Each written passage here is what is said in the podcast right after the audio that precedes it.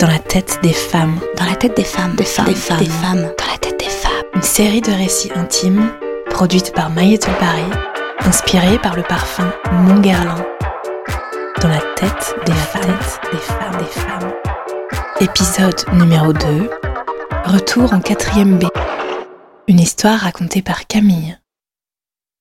Euh, Installez-vous, je suis euh, Michel Martinez et vous êtes euh, Camille Grosse.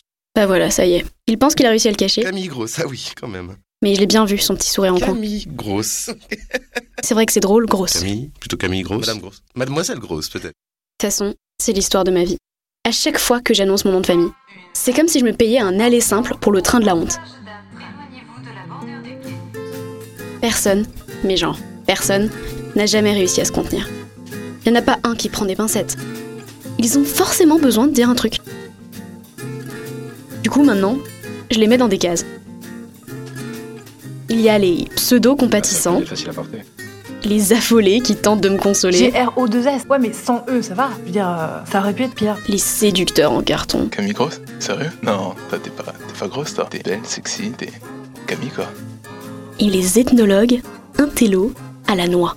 Mais ça, ça vient de, ça vient d'Allemagne, Alsace, peut-être Mulhouse. Vous êtes de Mulhouse. J'adore la choucroute. Puis surtout, chaque fois que les gens se marrent ou qu'ils me balancent une remarque, bah je m'envoie là. La quatrième B. L'enfer. Samir, Présent. Galérie, Léo, Je suis Ross, Camille. Euh, grosse ou grosse Grosse, grosse, grosse. Tous les soirs, je me mettais en culotte devant mon miroir. Je me regardais, je m'inspectais, je me critiquais, je me détestais. Et la journée, c'était pire. À la cantine, sur mon plateau, il y avait quasi rien. J'avais honte de manger. Eh grosse, tu veux mon dessert Mon dessert Mon dessert Bah, il y avait des éclairs au chocolat, t'adores ça, non Tartelette Ah, regarde, le chou à la crème, c'est pour toi non Hein Corbeille de fruits Non, c'est plutôt dans les viennoiseries, je pense. là. Alors j'allais me planquer au CDI. Et mon refuge, c'était l'écriture. J'écrivais beaucoup. Tous les jours même. Je voulais devenir écrivain. Mon salut, ce serait ça. La célébrité. Parce que quand t'es célèbre, tout le monde s'en fout de ton nom de famille. Tu peux même choisir un pseudo à la limite. Et puis au pire, si ça marchait pas, il y avait toujours le mariage. J'avais toujours voulu me marier. Comme ça, plus de problème.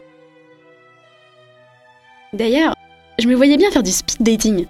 J'aurais choisi les mecs en fonction de leur nom de famille. Jarret. Ah, euh, non, non, désolé. Non, non, désolé, ça va pas être possible. Villiers Villiers. Hmm, ouais, hmm, oui, ok. Pourquoi pas En vrai, même un Durand ou un Dubois, ça aurait fait l'affaire. Un truc bien discret. Un nom qui pose pas de problème. Tout. Sauf grosse, quoi.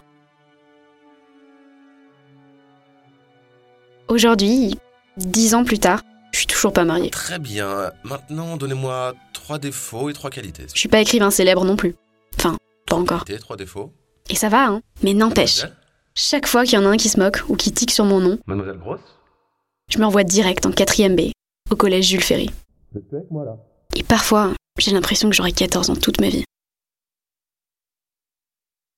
Ce podcast vous a été présenté par My Little Paris et Gerlin.